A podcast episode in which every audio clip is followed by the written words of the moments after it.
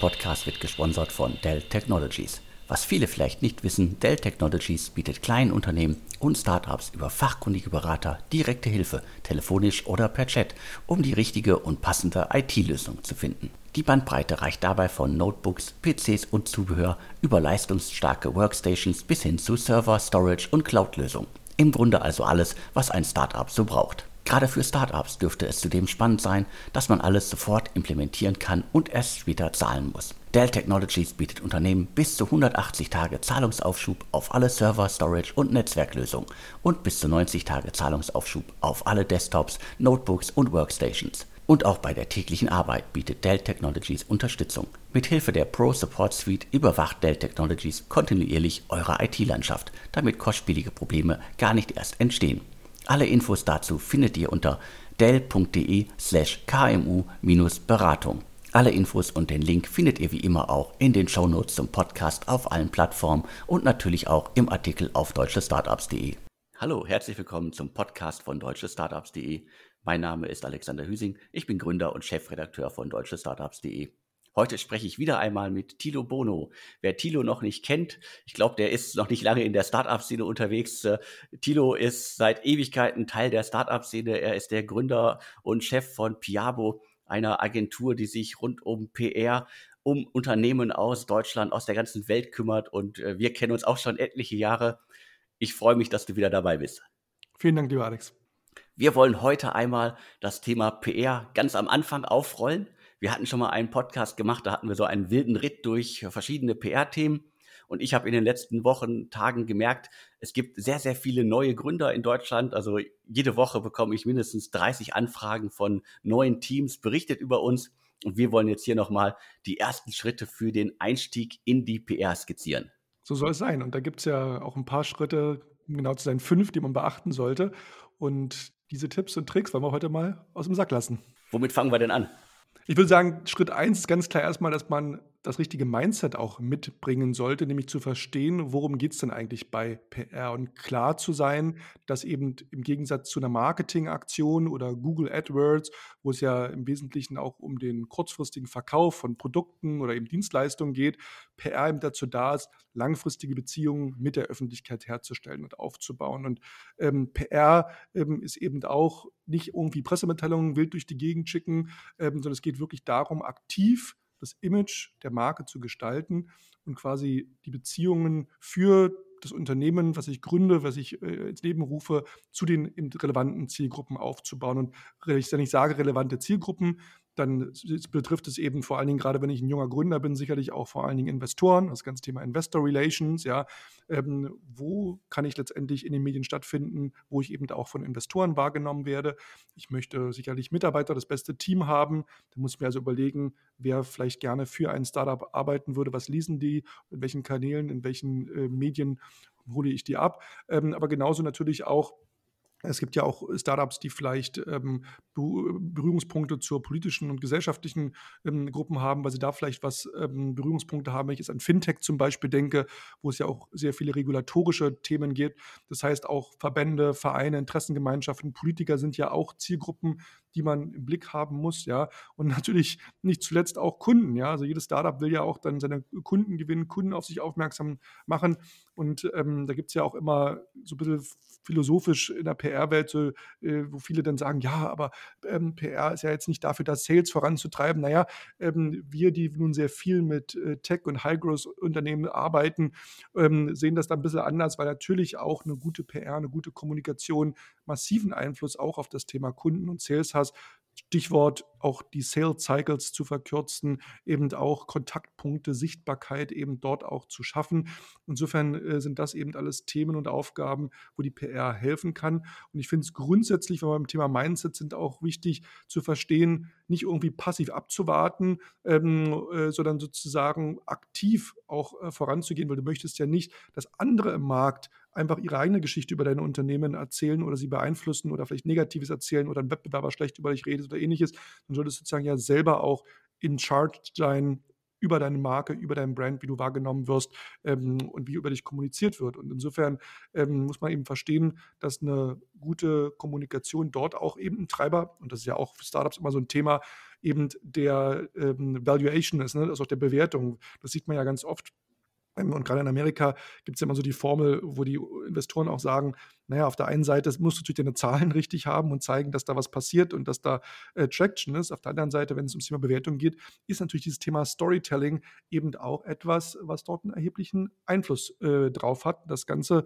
beides zusammengenommen, eben der, der eigentliche Erfolg des Unternehmens, aber auch die Geschichte, die ich erzähle, wo ich hin will, wie der Markt sich gestaltet, wie ich mich präsentiere, hat natürlich dann auch Einfluss auf die Bewertung. Insofern der erste Schritt erstmal, überhaupt erstmal vom Mindset her verstehen, was kann PR leisten und worum geht es eigentlich bei PR wirklich ich habe immer das Gefühl, dass die allermeisten Startups, und wir reden jetzt in der Regel von kleinen Gründerteams, also wir sind ganz am Anfang und da sollte ja in der Regel der, das Gründerteam, einer der Gründer, äh, die PR übernehmen. Die meisten kümmern sich irgendwie äh, aus, äh, aus der Gewinnung von, äh, aus der Sicht, wir wollen Kunden gewinnen um PR. Relativ schnell sehe ich dann auch, dass es irgendwie um äh, Investoren geht. Also das, das merkt man schon. Äh, schlimmes Thema dabei finde ich sind Crowd-Investoren, weil das ist halt irgendwie dann äh, eine Sache, die teilweise viel zu früh stattfindet in der, in der Außenkommunikation. Und was, was ich auch immer wieder sehe, ist, ähm, was, die, was die allermeisten wirklich vergessen, und äh, da rede ich jetzt nicht nur von kleinen Startups, du hast es angesprochen, ist, PR ist auch immer gut, um HR zu machen. Warum? Und äh, da gibt es irgendwie auch viele Beispiele von Unternehmen, die vier, fünf Jahre im Markt sind, die nie irgendwie groß äh, PR gemacht haben, damit nicht stattfinden in, in, in, in großen Medien, egal ob jetzt äh, quasi Gründermedien oder halt irgendwie klassischere Medien oder andere Branchendienste. Denen fällt das irgendwie, das merke ich immer wieder relativ schnell auf die Füße dann. Also schnell heißt dann innerhalb von einigen Jahren. Die haben dann eine gewisse Größe erreicht und schaffen es nicht mehr, Mitarbeiter zu finden, weil niemand irgendwie beim, äh, beim, beim Googlen halt Artikel über sie findet, die irgendwie wirklich Relevanz haben. Und das ist für mich immer so ein ganz großer Appell an Startups. Denkt frühzeitig, dass das auch HR-seitig extrem wichtig sein kann, weil wenn ihr irgendwie äh, eine gewisse Größe erreicht habt, dann ist es manchmal zu spät und äh, ganz platt gesagt ist, ich glaube, das habe ich auch schon mehrmals gesagt, wenn ihr Mitarbeiter gewinnen wollt, dann will er das ja auch seiner Mutter und der Großmutter zeigen und sagen, hier, ich fange jetzt bei dem Startup an und hier guck mal, da hat, äh, sage ich jetzt mal, deutsche Startups darüber berichtet, da hat das Handelsblatt darüber berichtet oder die Wirtschaftswoche oder halt auch irgendwie im Branchendienst, dann ist das für alle irgendwie so ein Gefühl so, ja, das kann ja schon was Gutes sein, wenn es da auch Artikel drüber gibt. Absolut. Also du hast einen wichtigen Punkt äh, gesagt mit der Arbeitgebermarke Employer Branding. Das ist heutzutage eigentlich bei fast allen unseren Kunden, die wir betreuen, ein klarer Bestandteil, dass man das immer mitdenkt, wie kann ich mich dort auch als Arbeitgeber eben bestmöglich aufstellen. Und äh, das Thema Googeln, was findet man da, ist natürlich genau auch hier wieder für all die Zielgruppen, über die wir gerade gesprochen haben, relevant, weil genau darum geht es ja, eine gute, starke Reputation aufzubauen. Und natürlich, wenn ich dort äh, nur sozusagen die eigene Website und vielleicht ein LinkedIn-Profil finde, ist natürlich was anderes, als wenn ich sozusagen auch als potenzieller Kunde sehe, ach, das Handelsblatt hat schon drüber äh, berichtet und äh, noch irgendwo in dem Podcast Podcast war der Gründer und auf dem Event hat er als Keynote-Speaker äh, gesprochen etc.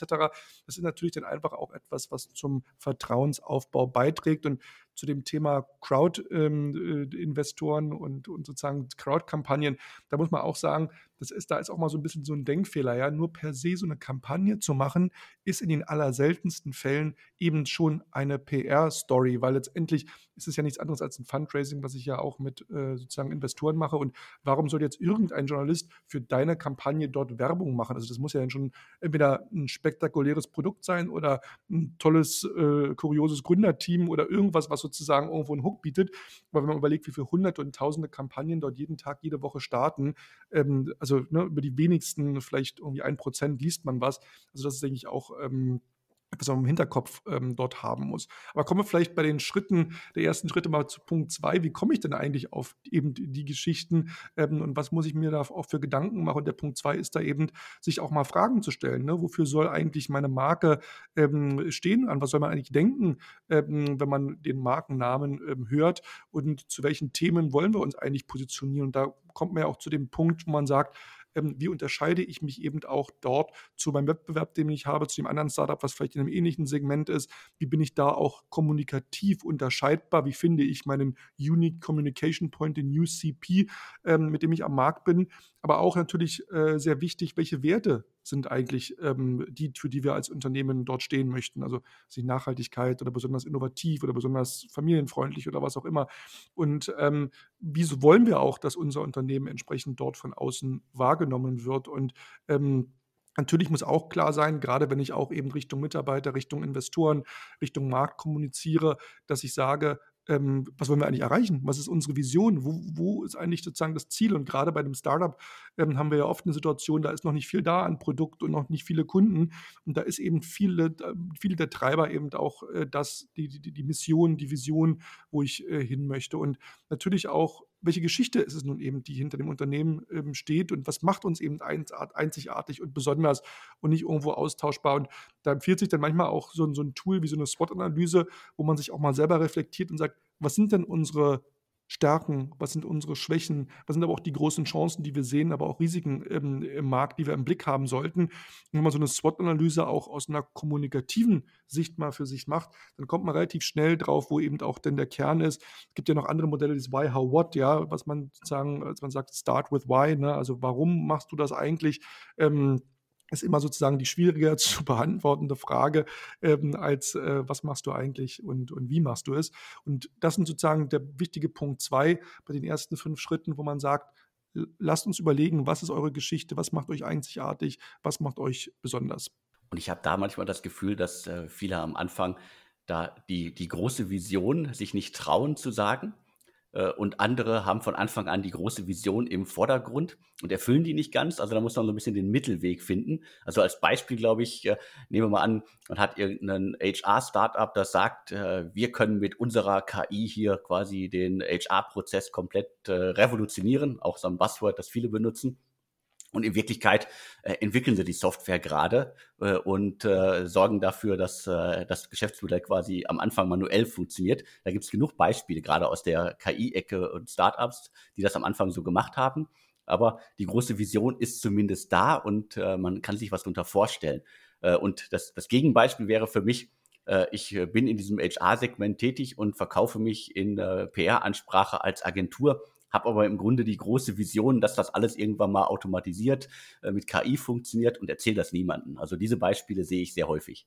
Absolut. Und das hat ja genau immer was mit Positionierung zu tun. Und viele springen dann auf so ein Trendthema auf. Ja, also das sehen wir ja auch immer in den Anfragen. So jedes Jahr wird also eine neue Sau durchs Dorf getrieben. Dann ist irgendwie mal sechs Monate lang alle reden Blockchain. Ja, dann sind wir sechs Monate lang ist irgendwie alles auf einmal AI etc. Ja, also oder, oder Software as a Service etc. Und oftmals sind es ja dann auch Mischungen. Ja, also da kann man auch sagen, ihr seid jetzt irgendwie das 573. Startup, was irgendwie jetzt zum Thema ähm, AI was macht. Und nur weil ihr AI macht, du hast natürlich recht, äh, Alex, zu sagen, macht ihr das dann überhaupt oder habt ihr einfach nur eine gute Software oder einen guten ähm, Algorithmus? Das ist nochmal eine andere Frage. Aber das alleine reicht halt nicht aus. Nur weil es gerade Trend ist, muss man natürlich dann auch sagen, was ist denn sozusagen das Problem auch, das ähm, ihr löst. Und so funktioniert ja oftmals dann auch eben Storytelling, dass man irgendwo ein Problem konkret auch löst und dort äh, natürlich das auch so verkauft, dass man dort auch wirklich im Markt äh, die Zielgruppen anspricht, die sich dann auch für diese Problemlösung auch eben ähm, interessieren. Und das gehört natürlich zum Storytelling immer auch dazu. Ähm, um die ganze Geschichte zu erzählen und nicht nur, ja, wir sind jetzt hier irgendwie so Trend und springen jetzt auf eine neue Technologie auf. Ähm, das muss doch schon reichen, sondern ich muss sozusagen dieses, diese Problem- und Lösungslogik eben auch ähm, dort klar machen und im besten Fall natürlich auch dann sagen, wie groß ist eigentlich denn der Markt und wer steckt dahinter? Habe ich vielleicht noch einen spannenden Investor und wen greifen wir da eigentlich an, damit auch natürlich ein Journalist ähm, oder Multiplikator generell im Markt natürlich auch wahrnehmen kann, ähm, äh, warum hat das jetzt überhaupt eine ähm, Relevanz? Und wenn wir über wer soll das eigentlich wahrnehmen sprechen, kommen wir damit eigentlich ja schon zu Punkt 3, ähm, nämlich was sind eigentlich die PR- Kanäle. Also was ist sozusagen eigentlich da die Medien und die Plattform, wo ich sein sollte. Und was ich da immer so ganz basic empfehle, ist sozusagen A, mal einfach in so einen Bahnhofsbuchladen zu gehen. Ja, das gibt es ja nur noch und dann sieht man wirklich ja immer hunderte von Zeitschriften und hunderte von, von Magazinen, wo man auch sich überhaupt mal so einen Überblick verschafft, was gibt es eigentlich alles. Und da staunt man manchmal, zu welchen nischigen Themen man dort äh, Magazine und Publikationen findet. Und wenn ich eine Gründerin, ähm, Gründer ähm, heute bin, dann äh, sollte ich da schon auch mal mein Research machen, weil so instinktiv ist ja oftmals so, wenn auch jetzt äh, Unternehmerinnen und Unternehmer zu uns kommen, die sagen, ja, kannst du uns äh, zu TechCrunch, bringen? Oder wir wollen jetzt unbedingt äh, beim Alex Hüsing bei Deutsche Startups äh, sozusagen am besten noch mit der Formulierung platzieren, einen Artikel platzieren äh, sozusagen reinzubringen. Und oftmals muss man da immer so ein bisschen zurückpushen und sagen, wer ist denn eigentlich eure Zielgruppe? Wen wollt ihr eigentlich erreichen? Sind es jetzt, wer sind denn eure Kunden? Was lesen die denn? Können wir da irgendwie mal nachfragen oder habt ihr da Informationen drüber? Und das Portfolio ist so groß, ja, Zeitungen, TV, Radio, Magazine, Blogs, Podcast, ähm, Nischenportale, Branchen-Newsletter. Also es gibt ja so wahnsinnig viel, ähm, was man dort medial ähm, abdecken kann. Und gerade ein Startup hat ja nun begrenzte Ressourcen, sowohl was Geld als auch Zeit angeht. Und da muss man natürlich sehr, sehr genau schauen, was macht da wirklich Sinn. Und dann natürlich, wenn wir über Inhalte und die Story reden, dann kommen wir auch zu den Social-Media-Plattformen, Facebook, Twitter, Instagram, Clubhouse, Pinterest, Xing, LinkedIn. Da habe ich ja auch nicht die Ressourcen und die Mittel, alles auf einmal zu bespielen. Da muss ich mir ja auch klar sein, wer ist eigentlich wo am besten zu erreichen und wo gehe ich sozusagen rein. Und dann geht es ja weiter mit Events, auch wenn die jetzt heute nicht, jetzt nicht mehr so viel stattfinden, aber das, die Zeit wird ja auch wieder kommen und viele finden auch digital statt. Da könnte ich auch gefühlt jeden Tag irgendwo sprechen, unterwegs sein. Und da gelten für all diese Themen, gelten immer die gleichen ähm, Maßstäbe zu sagen, was ist für uns relevant, wo erreichen wir unsere Zielgruppe, welche Ziele haben wir. Und ich fand es sehr gut reflektiert. Letzte Woche ein Gespräch mit einem äh, Gründer, der sagt, ich möchte die ersten sechs Monate eigentlich vor allen Dingen eben äh, Medien ansprechen, die mir helfen, Mitarbeiter äh, zu gewinnen, weil das ist gerade unser Thema. Dann gehen wir zum Ende des Jahres ähm, in eine Fundraising. Da hätte ich gerne dann sozusagen eher Medien, die sozusagen eher Richtung Wirtschaft, Venture Capital äh, von Investoren äh, gelesen wird. Und dann sozusagen ähm, können wir uns mal darüber sprechen, wie weit auch die PR alongside the Sales Cycle sozusagen gut eingesetzt werden kann. Also der war da sehr klar und strukturiert ähm, weil er sagt, ich habe limitierte Ressourcen, ich kann nicht all, jetzt alles auf einmal ähm, machen. Ähm, und das ist natürlich sehr, sehr gut. Und insofern diese richtigen Kanäle klar fokussiert zu sein und dann auch durch die Geschichte auch dann da entsprechend anzupassen, zu präsentieren, ist natürlich ein ganz entscheidender Faktor, um sich nicht zu verzetteln. Da stimme ich dir wirklich komplett zu. Gerade der Bahnhofsbuchhandel ist ein schönes Bild. Also das habe ich selber auch schon mal einigen Gründern gesagt. Schaut euch einfach mal an, was es da alles an Magazinen immer noch gibt in gedruckter Form. Und vieles davon gibt es auch äh, mit Online-Ablegern. Es gibt so viele Blogs, egal ob zum Thema Fintech, äh, Food, AI. Also irgendwie für, für alles gibt es Spezialangebote, die auch äh, in ihrer Nische teilweise richtig groß sind. Äh, den Hinweis auf Social Media finde ich spannend. Ich glaube, da, da nehme ich so gefühlt wahr, dass man irgendwie so, sagen wir, die klassischen Berliner, Hamburger, Münchener Startups, die sind alle irgendwie äh, zumindest auf, vom Start weg auf LinkedIn aktiv äh, und dann irgendwie auf den Plattformen, die sie irgendwie gut finden. Und äh, da habe ich auch das Gefühl, dass quasi Leute, die nicht in den Städten sind, das zu wenig auf dem Schirm haben. Das würde ich gerne alle irgendwie mitgeben. Also denkt auch an äh, LinkedIn, dass ihr da frühzeitig vor Ort seid. Also das ist auch für mich eine PR-Maßnahme, da als Startup vor Ort zu sein. Und was ich auch immer wieder mitbekomme, ist, dass man nicht aus persönlichen Interessen einfach auch die Strategie des Unternehmens auf die Social Media Plattformen legen sollte, die, äh, die irgendwie quasi angesagt sind oder die man selber gut findet.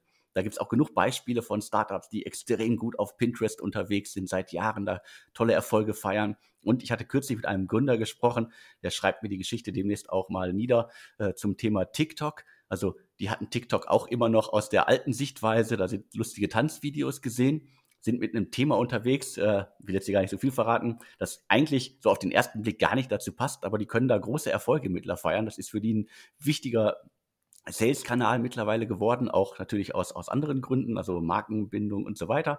Also deswegen da ist so mein, äh, äh, mein Appell, also schaut euch wirklich alles an und probiert einfach auch mal was aus. Also wenn es nicht funktioniert, kann man es immer noch einstellen. Total. Also da einfach zu sagen, ähm, so ein bisschen da auch zu schauen, ne? ich gebe da jetzt mal auch ein bisschen, Zeit und Energie rein und ähm, frage aber vorher vielleicht auch mal meine Zielgruppe, ja. Also genauso wie man es ja vielleicht bei der HR auch macht, ja, wo kommen denn jetzt die Bewerber her? Welches Portal, welcher Newsletter, ähm, äh, welche, welche Kanäle und so ist es ja bei der PR, ähm, der Kommunikation auch, dass ich natürlich da auch immer fragen muss, ne? lieber Kunde oder lieber Mitarbeiter, was liest du, was hörst du, welcher Podcast ist für dich relevant? Und das Thema B2B, ähm, äh, was du gerade auch nochmal angesprochen hast, ja, ähm, äh, finde ich gut, im Sinne von, es geht ja nicht immer nur um die, um die, um die Quantität und um die reine Reichweite, weil gerade im B2B-Bereich hast du natürlich oftmals auch ähm, kleine Reichweiten. Ich erinnere mich an einen Kunden, den wir hatten hier aus, aus, aus Israel, die sozusagen ähm, Sicherheitstechnologie angeboten haben für autonomes Fahren. Und da gibt es irgendwie dann eben die üblichen verdächtigen Autobauer und die fünf Magazine, die für die relevant sind, aber, und, und drei Podcasts. Aber das, das ist sozusagen gar nicht der entspringende Punkt, ja, die reine Masse und die reine ähm, Reichweite, sondern geht es darum, eben die richtigen Entscheider im Unternehmen dort auch ähm, anzusprechen und, und ähm, dort aufmerksam zu machen. Und das persönliche Ego sollte niemals sozusagen Treiber der PR sein, weil wenn es danach geht, ähm, dann will ich irgendwie ja immer, weiß ich nicht, Bildzeitung und Reichweite und groß, sondern im Endeffekt geht es ja immer darum, der, der Personal Brand auch des Gründers, was ja gerade in der Anfangsphase wichtig ist, wo ja noch nicht viel da ist bei einem Startup, sollte wirklich ganz gezielt dort eingesetzt werden, da wo es eben auch dann den größtmöglichen Effekt und Beitrag zur Bewertung und zur Entwicklung der, der Unternehmer, des Unternehmens sozusagen ähm, angeht. Und insofern da bei den Kanälen, denke ich, ja, Try and Error ist sicherlich eine Möglichkeit. Auf der anderen Seite aber auch wirklich konkret im Markt zu fragen bei den seinen Zielgruppen, wen möchte ich ansprechen, was hört ihr, was lest ihr, was ist für euch relevant. Ähm, das ist sozusagen schon, um da nicht zu viel auch Mittel und Ressourcen zu verschwenden, entscheidend. Und wenn wir, natürlich jetzt als professioneller Dienstleister, wir haben natürlich da auch unsere Tools. Ne? Also wir haben ja ähm, Datenbanken, wo wir die Themenpläne von allen großen Medien sind. Also ich kann ja genau sagen, dass mal als, als Beispiel, was ich im Fokus im Oktober äh, zum Thema, äh, was ich nicht Rückenschmerzen äh, äh, geschrieben wird. Und dann kann ich sozusagen, wenn ich jetzt einen Kunden hätte, jetzt was ich, eine Health-App, die jetzt Rückenschulungen anbietet, sagen, okay, lass uns da jetzt mal gucken, dass wir da irgendwie Kontakt aufbauen und, und reingehen. Oder jetzt auch, wenn es um Influencer und, und andere Social-Media-Plattformen geht, wo wir AI-Tools haben, wo wir genau analysieren können, welcher Influencer welches Engagement hat, mit welchen Hashtags, wie wo stattfindet, ob das TikTok eher relevant ist oder eben Instagram oder ähnliches. Ähm, aber klar, als, als, als kleine Startups äh, habe ich so eine Möglichkeit, mit Technologie dort auch viele Fragen zu beantworten und nicht. Deswegen äh, so, eine, so eine kurze Befragung ähm, in den Zielgruppen sicherlich ähm, sinnvoll. Und da sind wir jetzt eigentlich schon mitten bei Punkt 4, nämlich wie bringe ich jetzt diesen Content nämlich eigentlich auf, auf die Straße? Äh, was brauche ich eigentlich? Wie produziere ich den? Ähm, das ist natürlich jetzt gerade am Anfang natürlich auch ein sehr ressourcenintensives ähm, Thema. Ich was die Basis ist, gerade jetzt als Startup-Gründer, was ich immer empfehlen würde, auf jeden Fall erstmal Bildmaterial zu haben, das heißt Fotos von den Gründern, ähm, möglichst auch ein bisschen kreativ, ähm, nicht jetzt irgendwie äh, drei Kerle vorm Fernsehturm im blauen Hemd, ja, das ist ja immer so der Klassiker, sondern vielleicht auch mal ein bisschen überlegen, ähm, wie kann ich dort meine Geschichte auch in, in Bildern inszenieren aber auch Fotos und Bildmaterial haben, die eben meine Unternehmensgeschichte ähm, widerspiegeln und ähm, erzählen. Und da wünsche ich mir eben auch, dass da ein bisschen mehr Kreativität äh, passiert, weil oftmals gerade bei B2B-Unternehmen wird dann gesagt, ja, aber wir haben jetzt hier irgendwie so eine langweilige Software, wir machen ja nur dies und jenes, was soll man denn da für ein Bild machen? Man kann alles illustrieren, man kann alles ähm, bebildern. Da gibt es tolle Beispiele. Das kann man ja leider hier im Podcast kann ich leider nicht zeigen, aber ähm, äh, da äh, gibt es äh, super Möglichkeiten. Und natürlich auch Themen wie ein sauberes Factsheet ähm, zu haben, ja, wo man konkret Daten, Zahlen, Fakten, wie viele Mitarbeiter sind wir, in welchem Markt bewegen wir uns, wer sind unsere Investoren, ähm, wo sitzen wir eigentlich, in welchen Märkten sind wir unterwegs, äh, in welchen Kategorien sind wir zu Hause. Ne? Also so Basismaterialien wie auch so ein Abbinder, der sozusagen dann unter einer Pressemitteilung drin ist, wo man kurz nochmal so einen Überblick bekommt, was ist es für ein Unternehmen, wofür stehen die das wäre sozusagen Punkt 4, dass man hier die Kernbotschaften da eben äh, klar dann äh, rauskristallisiert ähm, für, die, für die entsprechenden Medien, die Contents eben erstellt, produziert, das klare Messaging eben auch klar hat, Bilder, Porträts, äh, die Abbinder, äh, Factsheet, auch natürlich ganz wichtig ähm, der Pressebereich, ja, online, dass ich da Kontakt, ähm, Kontaktdaten zur Verfügung habe, mir die Dinge auch entsprechend in der Druckauflösung für Print auch runterladen kann, ähm, etc. Das sind alles so Dinge, die dann sozusagen so die, die Hygienefaktoren sind, das alles sauber auch im Griff zu haben.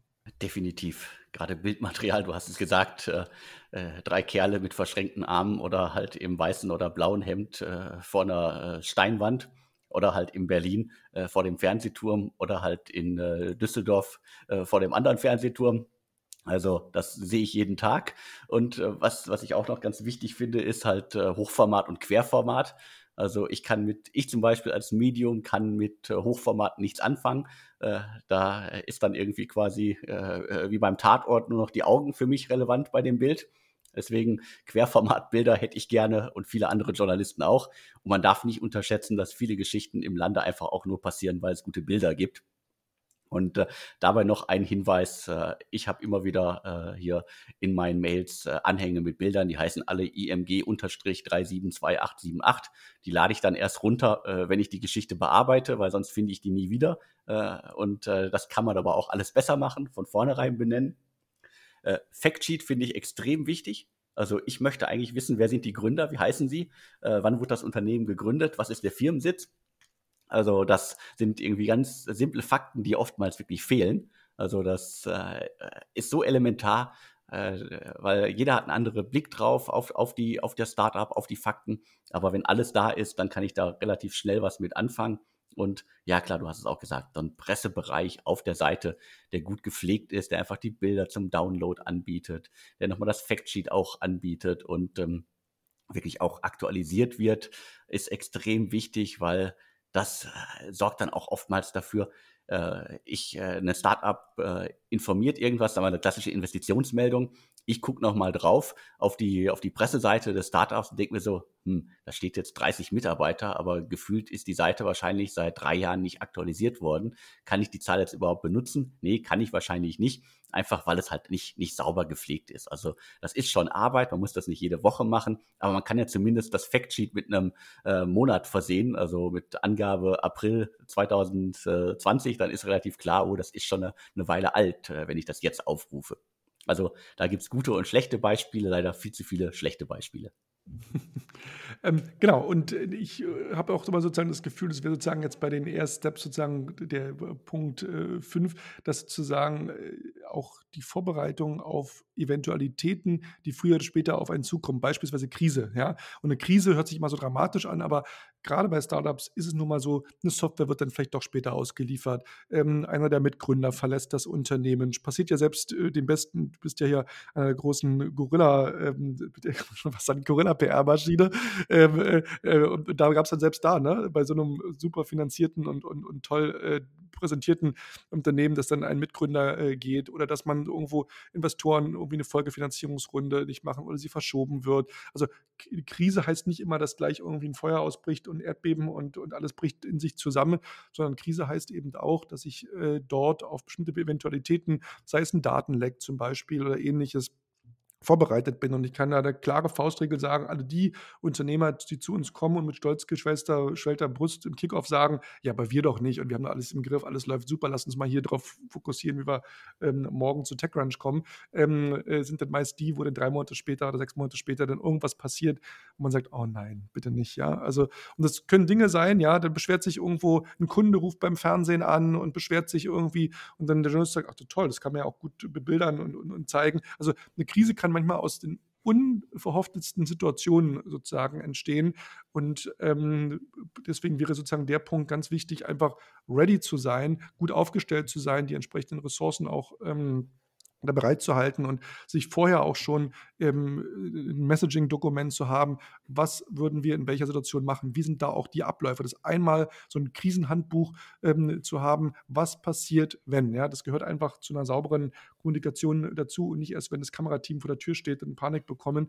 Und was zu diesem Punkt auch noch dazu gehört, wenn ich generell von gut vorbereitet sein, auch überlegen und selbstreflektiert genug sein, bin ich auch für die Medien entsprechend geschult und vorbereitet. Also nicht jeder kann fließend vor der Kamera in kurzen Sätzen, Sätzen sprechen. Und gerade wenn natürlich ich auch in einem Interview bin, vielleicht mit einem eher kritischen Medium, die mir dann fünfmal die gleiche Frage stellen in abgewandelter Art und Weise, was ja so ein ganz beliebter ähm, äh, Trick ist, sage ich jetzt mal, um da auch nochmal an mehr Informationen zu kommen, etc., kann ich da standhalten? Weiß ich, wie ich damit umzugehen habe? Also da gibt es viele Dinge, wo ich sage, bin ich dafür ready, fühle ich mich dafür ready. Und ich weiß, dass natürlich gerade, wenn ich jetzt noch ein junges Unternehmen bin, ich 20.000 Baustellen habe und das vielleicht jetzt nicht gefühlt die höchste Priorität ist. Ich kann immer, immer nur sagen, wir reden ja hier von Reputation und auch Reichweite und ähm, das mag erstmal irgendwo so klingen nach dem Motto, naja, muss das denn jetzt sein? Und ich bin doch irgendwie eigentlich ganz gut, habe doch schon mal irgendwo auf der Bühne gestanden. Aber wenn du dann irgendwo bei einer Sendung bist, die von ein paar Millionen Leuten äh, gesehen wird oder in einem Medium, wo der Artikel auch noch nach zehn Jahren irgendwo auffindbar ist und googlebar ist, dann hättest du dir gewünscht, dass du dir einmal vorher darüber Gedanken gemacht hast, wie du auftrittst, wie du dich präsentierst, was du da sozusagen sagst. Das heißt, be prepared, be ready ähm, ist da ganz entscheidend. Und last but not least auch einfach dranbleiben und kontinuierlich dieses Thema ähm, auch dann äh, weitertreiben, weil das ist etwas, was gerade auch hier wieder Phänomen bei jungen Unternehmen, die so sagen, das wie so eine Google-Kampagne dann oftmals sehen, ja, jetzt hauen wir da irgendwie mal eine Pressemitteilung raus, ja, und dann verschwinde ich wieder mal vier, fünf Monate ähm, in, der, in der Versenkung und dann, wenn ich irgendwie Lust habe oder mal irgendwie was meiner Meinung nach passiert, dann mache ich mal wieder was. So funktioniert nicht langfristiger Beziehungsaufbau. So kann ich nicht kontinuierlich dort auch mein, äh, meine Marke, meinen Thema aufbauen. Das kommt einfach auch extrem schlecht an im Markt, ja, wenn man immer nur dann kommt, wenn man irgendwas will, ansonsten eigentlich nichts äh, zum Markt und zu, zu, den Themen sozusagen beiträgt und immer nur pusht, pusht, pusht, aber nicht versteht, dass es ja hier auch ein Beziehungsaufbau und, ähm, und, sozusagen Kommunikation ja auch keine Einbahnstraße ist und ich hier kontinuierlich dranbleiben muss und ich hier am Ende des Tages auch das Ziel erreichen möchte, dass ich vielleicht so als Experte positioniert bin für ein Thema, dass Journalisten sogar auf mich zukommen, weil sie wissen, ach, das ist doch der Experte, um bei deinem Beispiel Alex zu bleiben, ähm, äh, für AI. Und das erreiche ich natürlich nur, wenn ich kontinuierlich dranbleibe und konstant bei, für ein Thema stehe und nicht wie Karl aus der Kiste ein, zwei Mal im Jahr gepoppt komme und dann irgendwie nur meine Message verbreiten will und dann wieder in der Versenkung verschwinde. Ich habe ja schon manchmal das Gefühl, dass äh, die erste Krise bei vielen Startups ist, ähm, wir sind neu und äh, ja, wir sind eigentlich noch gar nicht fertig. Bitte noch nicht über uns berichten. Äh, es gibt verschiedene Medien, die sich darum kümmern, dass sie über neue Startups berichten. Wir gehören dazu. Und ich warte ja oftmals nicht auf die Pressemitteilung oder auf die Mail vom, äh, vom Gründer, dass er sagt, wir sind jetzt fertig, jetzt darfst du über uns berichten. Was heißt, wer eine Website im Netz hat, äh, die äh, fertig aussieht oder halt die, die auf das Unternehmen hinweist, der muss damit rechnen, dass über ihn äh, berichtet wird, also äh, e egal welches Medium. Und da fängt für viele ja schon die erste Krise an, dass sie darauf nicht vorbereitet sind weil sie äh, vielleicht irgendwie noch äh, in, in anderen Jobs stecken, äh, ihr LinkedIn-Profil, Zing-Profil noch nicht geändert haben. Das sind die banalsten Gründe manchmal. Oder halt äh, äh, den, den Eltern noch nicht gesagt haben, dass sie ihren Job gekündigt haben. Aber darauf können Journalisten in der Regel halt äh, keine, keine Rücksicht nehmen wenn die Geschichte heiß ist. Und heiß ist sie oftmals halt auch bei, bei Seriengründern, bei bekannten Gründern, äh, da erlebe ich das auch immer wieder, die dann vor zurückschrecken, so, ah nee, das, wir sind noch nicht so weit, berichte bitte noch nicht über uns. Da reicht ja schon ein Handelsregistereintrag äh, bei den prominenten Gründern, dass da schon das für eine Story reicht, ja. Eben, genau. Also da gibt es schon genug äh, Gründe. Äh, also wer, äh, wer ein Unternehmen gründet, der muss damit rechnen, äh, dass über ihn berichtet wird. da gibt es genug Tools und Analysedienste, die darauf spezialisiert sind, sogar Handelsregister zu scannen nach neuen Unternehmen. Und dann kommen wir, sind wir auch schon beim nächsten Schritt. Wenn wir jetzt in so einem klassischen Zyklus sind, wenn die Gründer nicht auf Bootstrapping setzen, dann gibt es irgendwie Business Angel Runden oder Investment Runden. Und äh, äh, da wird äh, natürlich in der Branche drüber berichtet, erzählt, vor allen Dingen auch, bevor sie halt offiziell bekannt gegeben werden. Da muss man auch immer drauf gefasst sein, wenn sowas passiert und die Runde sogar schon im Handelsregister eingetragen ist, dann kann man nicht erwarten, dass jemand sagt so, ja, nee, okay, ich berichte dann doch nicht drüber, weil du es gesagt hast. Also äh, das ist Kontrollverlust. Damit muss man leben, wenn man in der Öffentlichkeit steht. Journalisten warten nicht darauf, äh, dass ihnen Bescheid gesagt wird, jetzt dürft ihr berichten. Und äh, dabei sind wir ja noch gar nicht bei den heiklen Themen, Themen wie Mitarbeiter wurden entlassen oder äh, sonstige Sachen. Also äh, darauf müsste man, soll man sollte man gefasst sein wenn man das äh, durchführt, dass das passieren kann. Und du hast es gerade auch angesprochen. Also ich bekomme sehr, sehr häufig E-Mails von Kunden, die mir sagen so, oh, hier, guck mal, bei dem und dem Startup, da habe ich das und das gemacht, bestellt. Äh, das hat alles nicht funktioniert. Und kümmere dich mal darum. Also wenn das jetzt nicht gerade irgendwie eine Vollkatastrophe ist, ist das ja im Grunde eigentlich kein Thema für uns, weil es ja um produktbezogene äh, Themen gibt. Mhm. Aber es gibt genug Medien, die darauf anspringen und äh, dann hat man plötzlich halt irgendwie in einem Boulevardmagazin äh, die Meldung, ihr Startup XY, mh, hm, äh, Produkt ist Murks, äh, Kunden beschweren sich alle und selbst bei ehemaligen Mitarbeitern muss man aufpassen. Äh, es gibt genug Bewertungsplattformen, wo man als Unternehmen halt äh, relativ schnell dann irgendwie den Stempel au aufgedrückt bekommt, so irgendwie, ja, der Führungsstil im Unternehmen ist schlecht. Da braucht man nur auf Kununu gehen, dann kann man das alles nachlesen und äh, wenn das nicht nur eine Stimme ist, sondern das sind irgendwie 20, 30 Stimmen, dann äh, passiert da auch häufig, dass man daraus dann, dann auch Geschichten äh, basteln kann im Grunde. Ne? Also basteln jetzt im Anführungsstrichen. Aber das Thema liegt dann auf der Hand. Und äh, wie gesagt, äh Krise kann irgendwie unterschiedlichste Formen haben, du hast es gesagt. Und äh, dementsprechend, da muss man auf viele Dinge vorbereitet sein.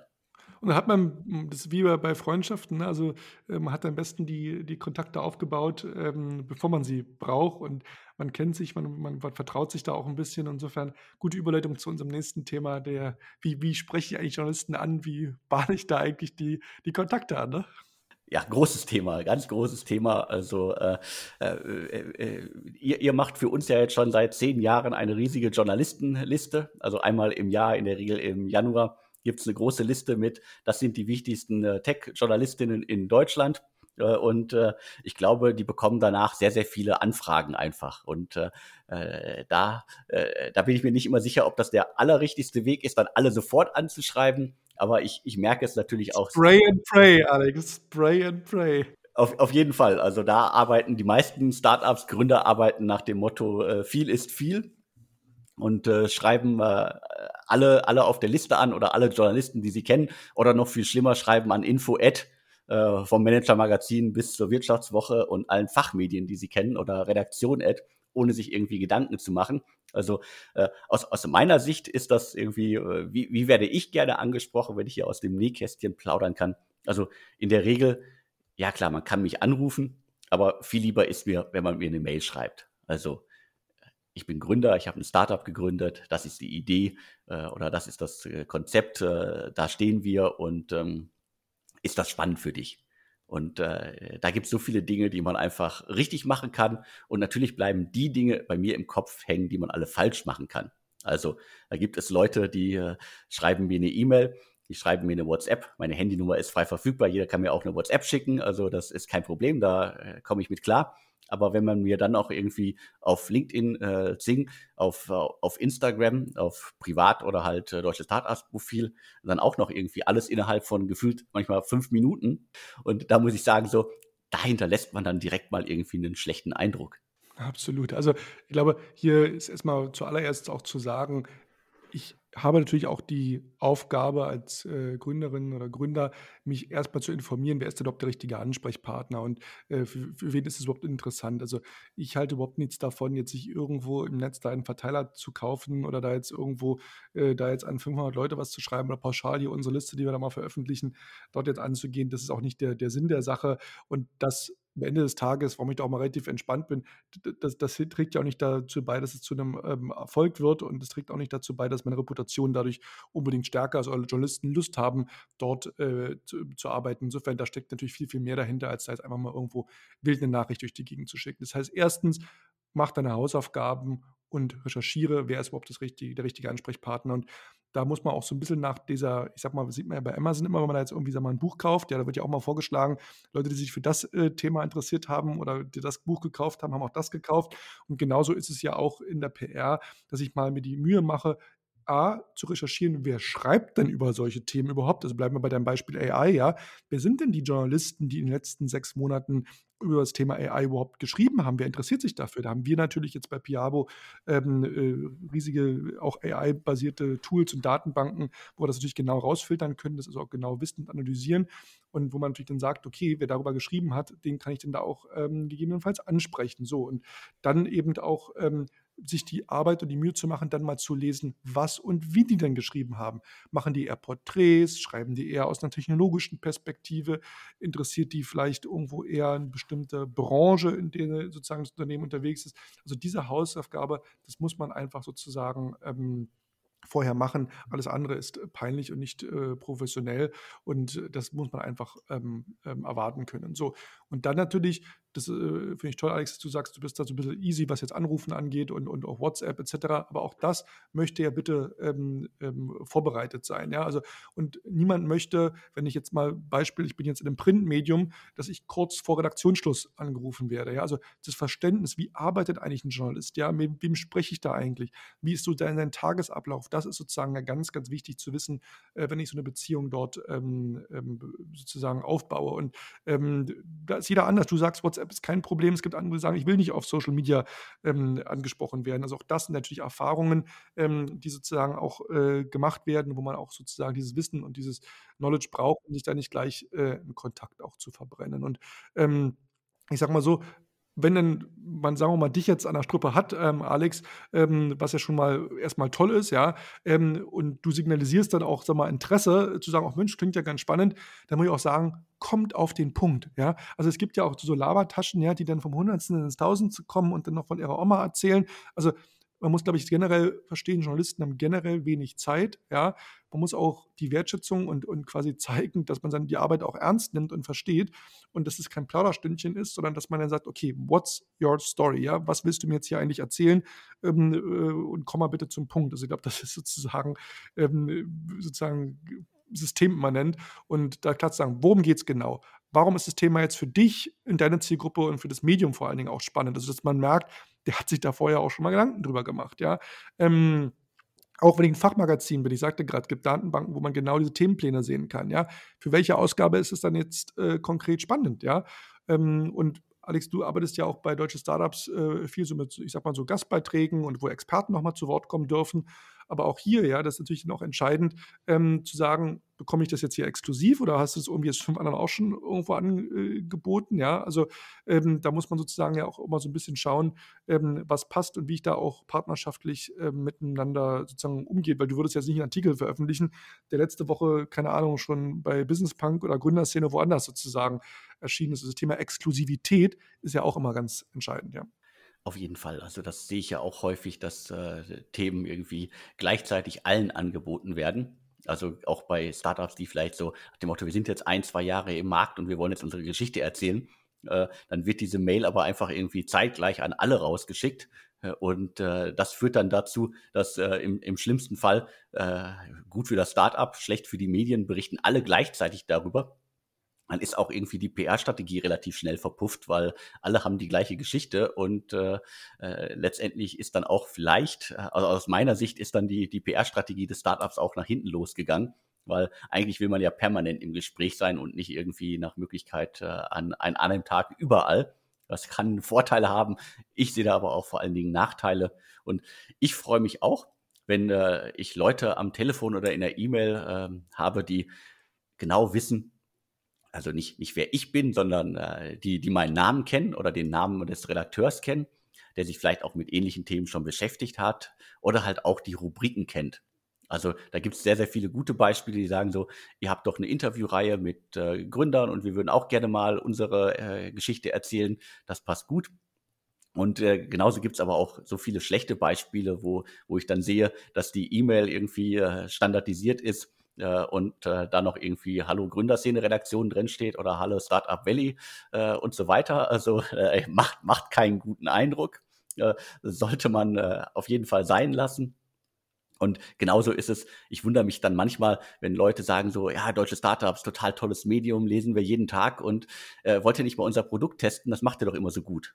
Aber wir machen gar keine Produkttests. Also dementsprechend ähm, da kann man sich halt viel verbauen, wenn man einfach so auf äh, Standard-Massen-Sachen äh, setzt. Also Gründer äh, oder halt PR-Menschen in Startups sollten sich mit den Medien auseinandersetzen, die da sind. Man muss auch sagen, ja, ein guter Kontakt zum Journalisten beruht eben auch auf Vertrauen, ja. Und ein Vertrauen muss man sich eben auch erst verdienen, ja. Man kann auch nicht erwarten, dass man jetzt gleich irgendwie beim ersten Anruf und bei der ersten Aktion dort gleich ähm, mit ähm, freudiges Händeklatschen und ja klar, genau darauf haben wir gewartet, eine gute, vertrauensvolle Basis. Und da kommen wir ja zu dem Punkt, was ich vorher sagte, mit der Kontinuität, ja, dranbleiben, ähm, sozusagen jetzt nicht nur immer kommen, wenn man was will, ist da eben auch Entscheidung, Vertrauen aufzubauen. Und wenn, wenn wir über Exklusivität gerade auch sprechen, ja, also das ist ja auch bei Cover Stories so, ne? Also wenn du heute eine Cover Story, sag ich mal, im Manager-Magazin hast, ist es relativ äh, ausgeschlossen, dass du nächste Woche dann gleich nochmal in der FAZ äh, sein wirst. Ja, es gibt bestimmte Medien, die eben auch erwarten,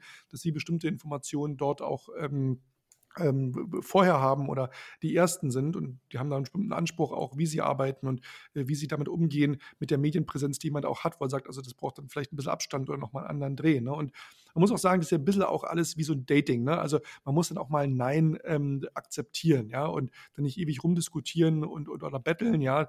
Äh, das sind Dinge, die einfach dann nicht äh, funktionieren. Ich finde es persönlich ähm, äh, in Ordnung, auch mal zu fragen, ähm, warum, ja, also was steckt da sozusagen dahinter? Und manchmal stellt sich heraus, dass es gar nicht jetzt mit mir als Unternehmerin oder Unternehmer zu tun hat oder mit meinem Produkt, sondern die hatten halt letzte Woche schon eine ähnliche Geschichte. Ja, die haben halt über den Wettbewerb vielleicht gesprochen.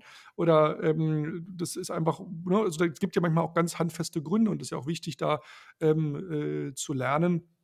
Und ähm, ich sag mal, das hat natürlich dann auch wieder was damit zu tun, wie gut ich vorab auch recherchiert habe.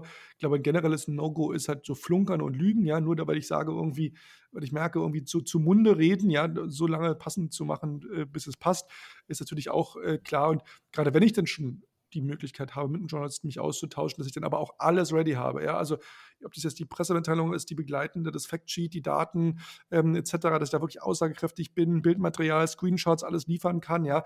Also dass, wenn ich schon dann die, das große Glück habe, sage ich jetzt mal, dass jemand sagt, angebissen hat und sagt, Mensch, ja, klingt spannend, lass uns da was zu machen oder, oder biet mir da was an, dass ich dann aber auch eben hochprofessionell bin. Und da empfehle ich dann auch immer, gerade in so einem hektischen Startup-Alltag, ja, so ein Gespräch hinterher sich auch nochmal zu reflektieren, wann habe ich mit dem Journalist gesprochen, was haben wir eigentlich jetzt vereinbart auch, ne, eine Deadline zum Beispiel oder, oder den, den Umfang oder, oder ähm, äh, ne, was haben wir konkret angeboten, ähm, dass man sagt, okay, ähm, ähm, wie geht es jetzt weiter? Was sind sozusagen konkrete äh, Next Steps? Welche To-Dos ergeben sich? Bis wann braucht der das? Es gibt ja oftmals auch Redaktionen, da harte Deadlines. Also, da muss man auch ein bisschen sozusagen eine gewisse Struktur dann auch in seiner PR-Arbeit ähm, reinbringen. Ja. Und wenn wir über die Recherche auch sprechen und die Vorarbeit, da macht es ja dann schon Sinn, vielleicht den Journalisten eben auch auf Twitter zu folgen oder auf welchen Kanälen auch immer unterwegs, äh, LinkedIn, um zu gucken, mit welchen Themen beschäftigt er sich gerade, was äh, liked er da vielleicht gerade auch oder teilt, was er dort ähm, äh, spannend findet. Also insofern, ähm, das ist wichtig und wie gesagt, nicht auf die Nerven gehen, ja nicht jetzt ein Pressemitteilung rausschicken, nächsten Tag anrufen und sagen, hast du die bekommen? Ja,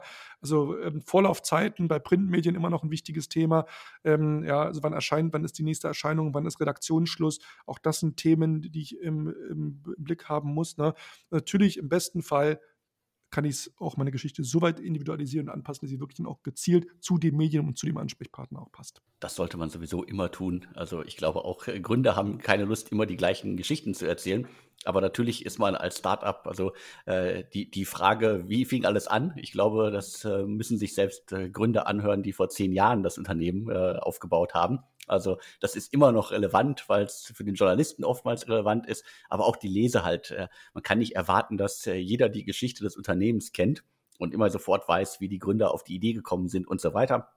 Das heißt, da muss man sich, glaube ich, dran gewöhnen, dass man als Gründer halt häufig immer wieder identische Fragen gestellt bekommt da darf man nicht genervt sein und sagen, nee, da will ich gar nicht mehr drüber erzählen, weil äh, ohne die Geschichte oder die, ohne den Anfang funktioniert auch der Erfolg dann, der vielleicht sich eingestellt hat, nicht. Dementsprechend, da gibt's äh, genug ähm, Sachen zu erzählen, äh, die man trotzdem halt ausbauen kann. Total. Wir hatten neulich mal eine Situation bei einem äh, Gründer, der wurde dann vom Journalisten darauf angesprochen, äh, dass er mal eine, eine, Pleite hingelegt hat, irgendwie in seinem, seinem vorhergehenden Leben.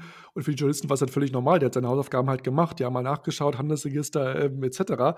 Und, und der Gründer war völlig außer sich hinter ihm meinte, ja, und wie kann das denn sein? Und, und will der mich jetzt hier übers Ohr hauen oder, oder was auch immer, schreibt jetzt eine schlechte Geschichte und um Gottes Willen, wenn das jetzt in dem Artikel steht, sage ich, auch das ist Teil des Storytellings, ja. Also du kannst deine Vergangenheit nicht äh, äh, verdrängen, ja. Im Gegenteil, habt da eine Geschichte parat, was ist da passiert, ja. Vielleicht ähm, hast du da irgendwie ein tolles Learning draus äh, gehabt oder ähnliches, ja. Also es ist manchmal interessant, ähm, was bei Gründerinnen und Gründern da auch so, so, so eine Meinung herrscht, ähm, was sie alles beeinflussen können und, und wie dann auch ein Journalist zu arbeiten hat.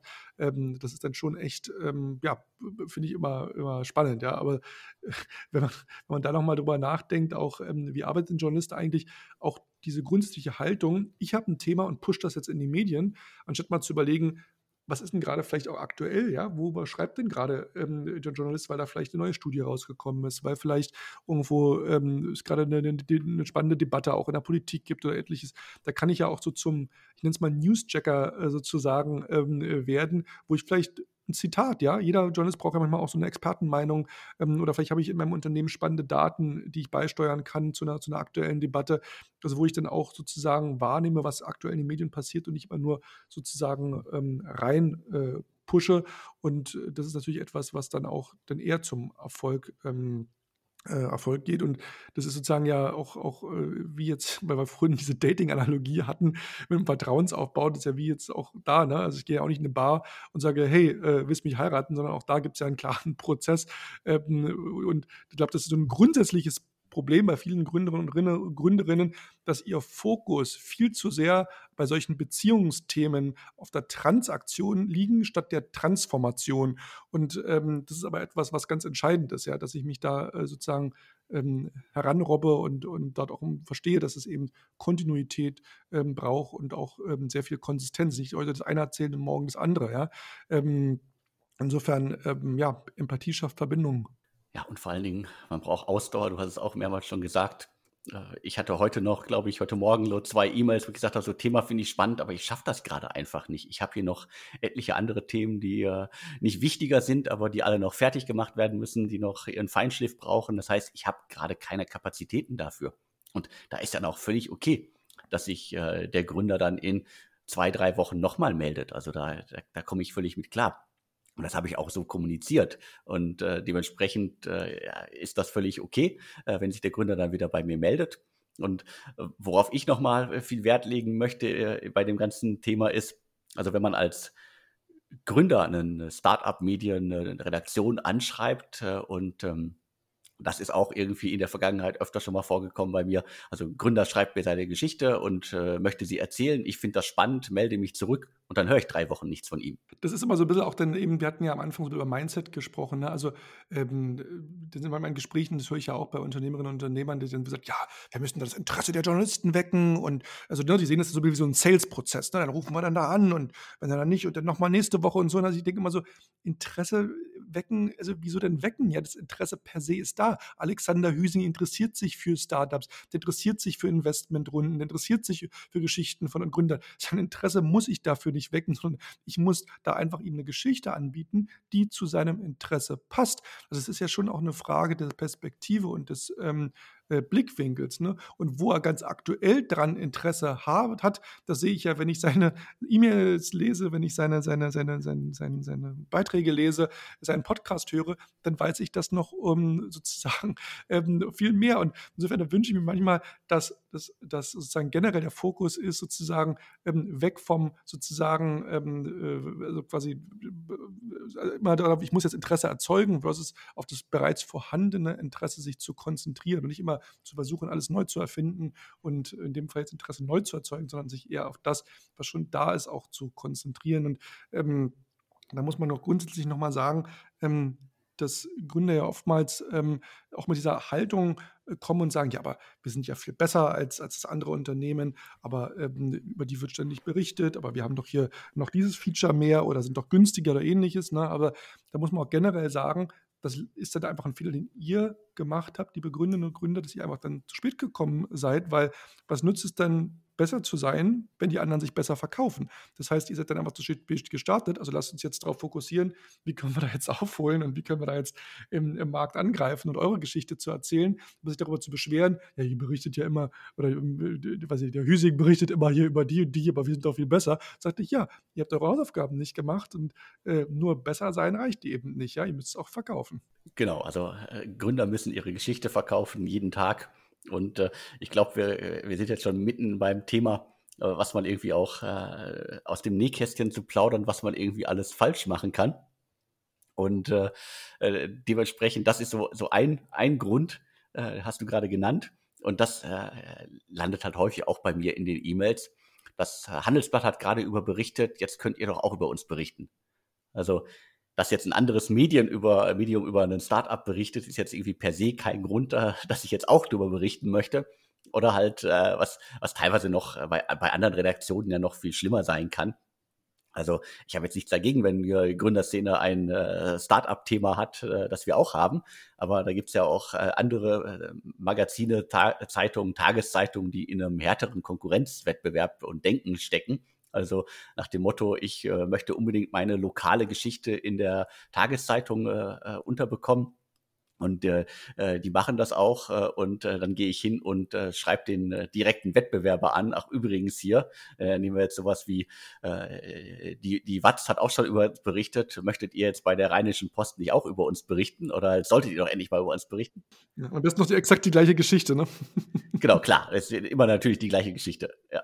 Mhm, Wahnsinn, Wahnsinn. Aber das zeigt ja auch wieder, ne, sich darüber Gedanken zu machen, was kann ich denn vielleicht auch anbieten? Habe ich da vielleicht einen neuen Dreh? Dann sage ich, dem einen gebe ich dann vielleicht mal die Geschichte meiner neuen Investmentrunde, weil ich jetzt irgendwie ein paar Top äh, sozusagen äh, Investment-Brands habe, die mich sozusagen unterstützen. Beim anderen ist es vielleicht eher ähm, äh, mein neues Produkt oder eine Case Study oder, oder whatever it is, ja. Also, dass ich dann auch überlege, was kann ich da auch vielleicht als extra, als Goodie bieten oder vielleicht war im anderen war es eher sozusagen ein Porträt über das Unternehmen insgesamt und bei dem anderen ist es vielleicht eher ein, ein Interview mit dem, äh, mit dem, mit der Gründerin. Also das, das muss man einfach dann ähm, eben dann auch schauen, dass natürlich hier ähm, eine gewisse äh, Exklusivität auch ähm, da ist, auf der anderen Seite eben auch, ähm, dass ich eben unterschiedliche Angles, ähm, also Aufhänger anbiete, ähm, über die ich letztendlich auch als Journalist berichten kann. Und gerade wenn ich sozusagen in ähnliche Medien möchte, du sagtest gerade Gründers University Deutsche Startups, eben gerade dann ist es ja äh, ganz besonders wichtig, dass ich da auch vielleicht auch nochmal eine andere Geschichte und einen anderen Blickwinkel sozusagen reinbringe um, und sozusagen vielleicht, okay, sage die eine Geschichte gebe ich dem und nächste Mal gehe ich dann äh, zum anderen. Aber auch das sollte dann natürlich auch ähm, überlegt sein. Also per se ist es natürlich nicht gerechtfertigt zu sagen, nur weil der geschrieben hat, musst du jetzt aber bitte auch schreiben. Das hat ja mit Storytelling relativ wenig zu tun. Ne? Genau, das ist ein anderes Verständnis von Journalismus oder von der eigenen Geschichte, die man erzählen möchte. Aber äh, wie gesagt, es, es gibt so viele Beispiele und ähm, ich kann ja noch mal äh, ein, ein wenig äh, aus meinem Archiv kramen. Ja, an kuriosen Beispielen mangelt es ja gerade bei dir nicht. Die, die postest die ja aber relativ häufig bei Twitter und LinkedIn. Das ist ja echt herrlich. Vielleicht hast du ja noch ein paar Anekdoten da parat. Äh, definitiv. Also ich hatte das vor kurzem auch schon mal äh, getwittert und bei LinkedIn äh, verbreitet. Also es war ein, äh, ein neues Startup, über das ich äh, berichten wollte in unserem Startup-Radar im Newsletter äh, und natürlich dann auch später auf der Website. Und die, die, die Pressemitteilung war soweit okay, aber es waren die Namen der Gründer nicht genannt. Und meine Rückfrage, wie heißen die Gründer? Da kam dann, ja, Benny und Fabian heißen die, ist doch klar. das ist doch die Kosenamen. Ne? Genau, das waren dann auch noch die Kosenamen, weil Benny war, glaube ich, Benjamin. Also genau, und oftmals äh, liest man das auch äh, in, in Mitteilungen von äh, Startups. Unsere Gründer sind Franz, Oskar und Leo. Ja, ist schön. Also äh, Namen sind immer noch Nachrichten und äh, ich hätte dann doch gerne irgendwie den, äh, ja, den vollständigen Namen. Ist ja vielleicht sogar spannend, ne? welche, wenn sie ist ja auf eine Uni gegangen, die spezialisiert ist eben, um bei deinem Running Gag oder Beispiel heute zu bleiben, AI, ne? die spezialisiert ist auf AI, ja, dass er sagt, oh, da hat er anscheinend ja einen besonderen Einblick oder Interesse oder ne? also auch zu überlegen, wie arbeiten denn Medien? Ne? Manche schreiben in Klammern ja auch immer solche das Alter oder etc. Also da einfach zu verstehen, äh, was wie arbeiten die oder LinkedIn-Profil mitzuschicken, wo man sagt, hier findet ihr noch so ein paar Stationen, was, was sie vorher gemacht haben, weil das ist ja manchmal auch spannend, ne? Was haben die denn vorher gemacht? Vielleicht waren die ja vorher, keine Ahnung, Head of AI bei Salando und die, ne, das ist ja auch, auch schon wieder spannend, ne? und das macht er sein eigenes Startup. Kann auch ein Aufhänger sein. Ja? Also die Informationen, äh, das ist ja interessant, denn manchmal selber merkt oder spürt das gar nicht, aber für Journalisten sagt er, ach, das ist ja interessant, eigentlich ist das der Aufhänger. Richtig, ja. Also genauso gut, äh, du hast es gesagt, viele vergessen einfach ihren, ihren Lebenslauf. Also ich will jetzt keinen ähm, dreiseitigen Lebenslauf haben aber einfach zu sagen, ich war vorher bei Zalando und äh, da ist die Idee auch entstanden und mein Mitgründer, meine Mitgründerin habe ich irgendwie im Job vorher kennengelernt oder wir kennen uns seit dem Sandkasten äh, und äh, da sind irgendwie schon, äh, glaube ich, was ich gerade gesagt habe, im besten Fall waren das jetzt schon fünf oder sechs Geschichten, die unterschiedliche Journalisten erzählen können. Und da fehlt vielen Gründerinnen im Lande einfach das Verständnis dafür, dass es auch eine Geschichte sein kann, dass sie halt irgendwie alle ihren Hund mit ins Büro bringen. Ne? Also äh, als, als, als schönes Beispiel, eines der schönsten Factsheets hatte jahrelang Wuga. Die haben sich darin als ähm, der größte Produzent von virtuellen Zauberstäben genannt. Also das ist, ist einfach, äh, ist neckisch, äh, ist keine wichtige Info, aber zeigt einfach so, ja, die haben einen ganz besonderen Blick auf sich und gibt auch so ein bisschen die Stimmung des Unternehmens wieder.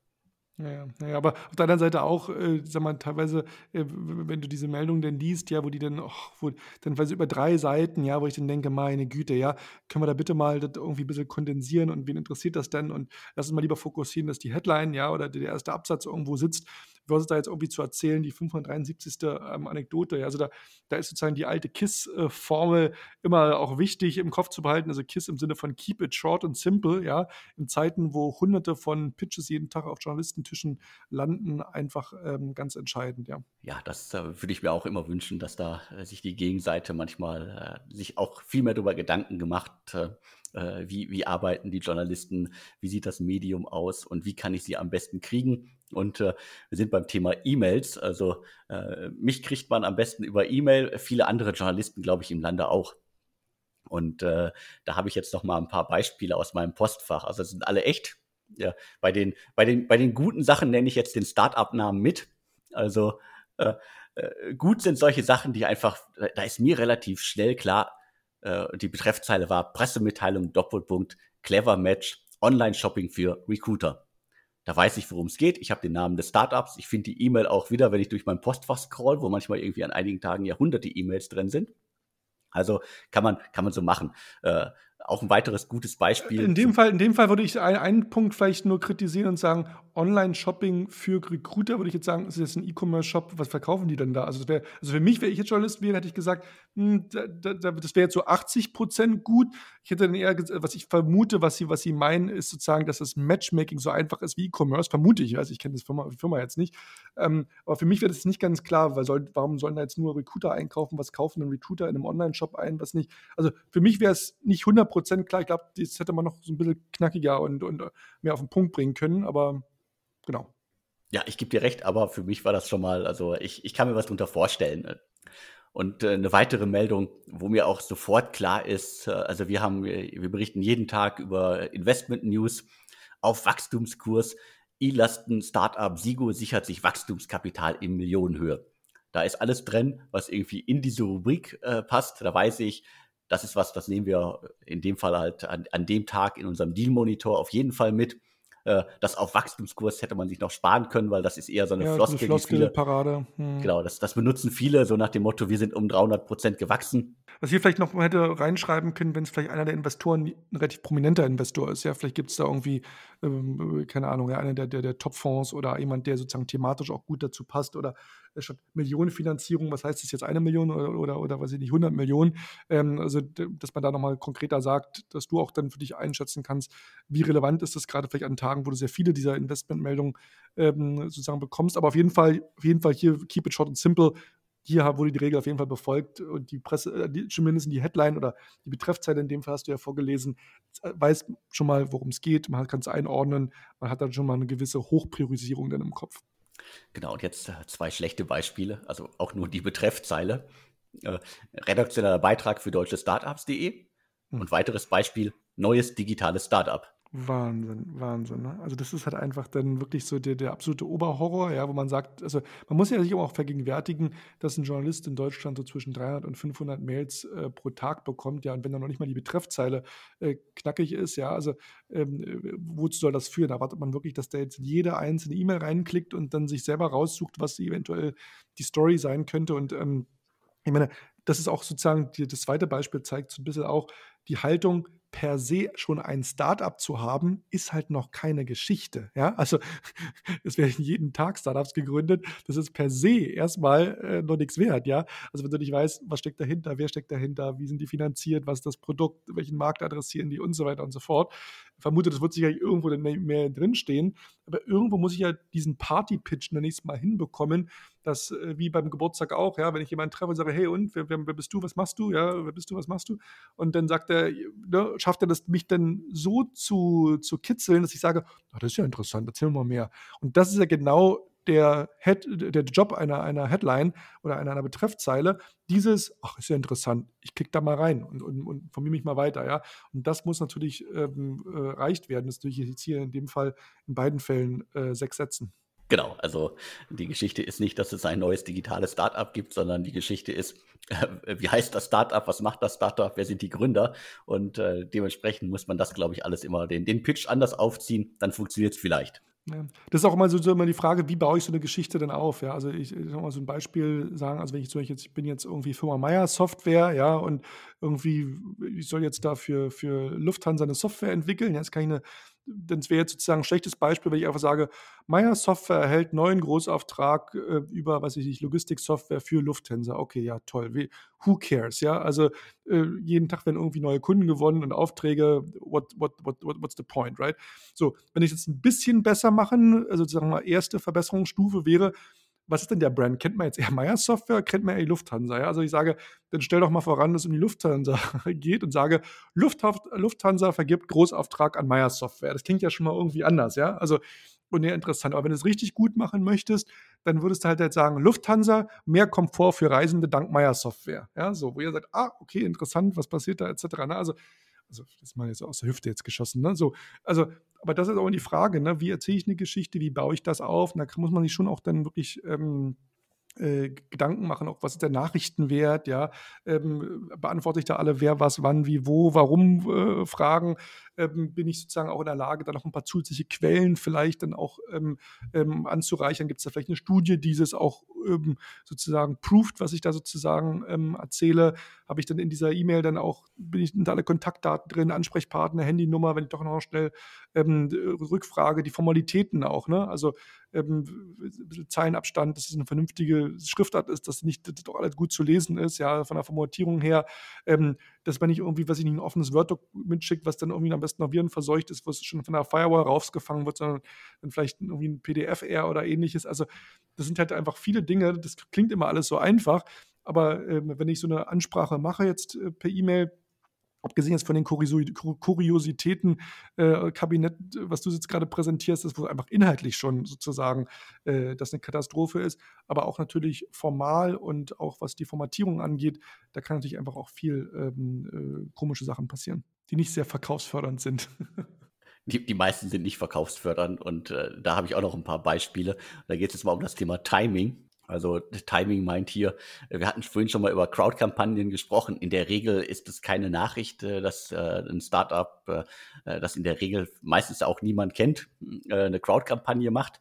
Aber dann noch mit dem Hinweis, unsere Crowd-Kampagne läuft morgen ab, könnt ihr heute noch über uns berichten. Wir brauchen nochmal 100.000 Euro.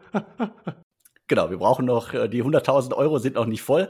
Äh, Mail kommt morgens um 8 Uhr und schafft es noch irgendwie bis 13 Uhr über uns zu berichten. Äh, nein, Weißt du, begrüße mir die, Vor die Vorstellung, wie arbeiten Journalisten eigentlich, ne? Und, und ähm, was habe ich da auch für eine Erwartungshaltung, ne? dass ich dann jetzt äh, denke, irgendwie, als ob das irgendwie so eine gebuchte Anzeige ist, ja? Verrückt. Genau, das, äh, das Gefühl habe ich oftmals, dass da eher die Marketingabteilung die äh, PR macht als der Gründer oder die wirkliche PR-Abteilung.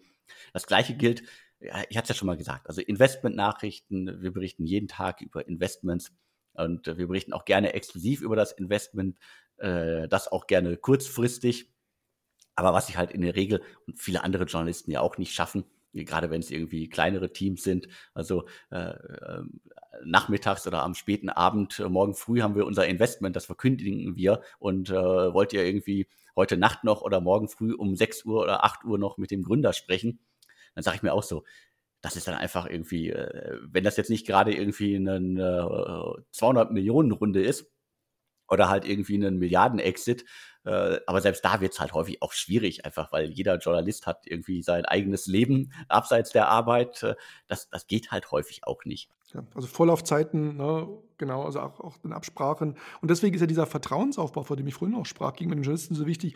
Wenn ich natürlich, äh, wenn man sich kennt, dann weiß man auch, aha, dem Alexander Hüsing kann ich vertrauen, ja. Wenn der sagt, er macht es nicht von morgen um 9 Uhr, dann weiß ich auch, dass das, das ist dann halt so. Und dann kann ich auch was miteinander absprechen und sagen, pass mal auf, ähm, ich liefere dir da nochmal eine Zahl oder ein Foto äh, etc.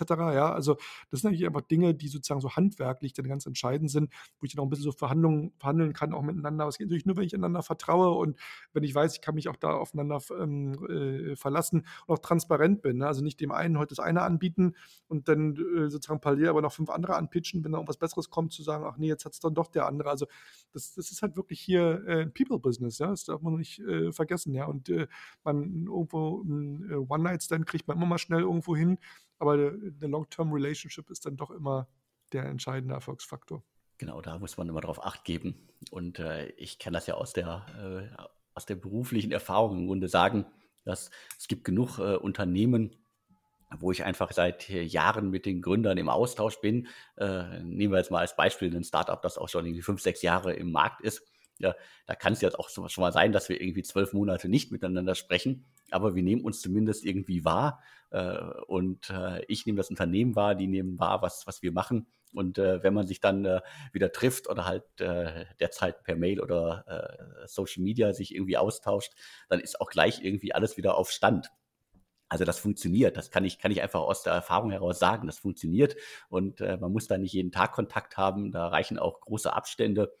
Äh, und deswegen sage ich immer auch, auch wenn ihr irgendwie Infos für uns habt, die nicht relevant für uns sind, weil wir nicht über eine Produktveränderung, neue Features berichten oder halt auch irgendwie Personalien nicht in dem Maße berichten, wenn nicht gerade die Gründer es wirklich betrifft, äh, informiert mich ruhig darüber. Ich, äh, ich nehme das dann wahr, das Unternehmen. Das ist mir lieber, als wenn ich äh, drei Jahre von einem Unternehmen nichts höre und dann sagen sie, ach, wir würden jetzt gerne unsere Geschichte erzählen. Du weißt doch, wir hatten irgendwie damals schon Kontakt und äh, jetzt wäre wieder Zeit.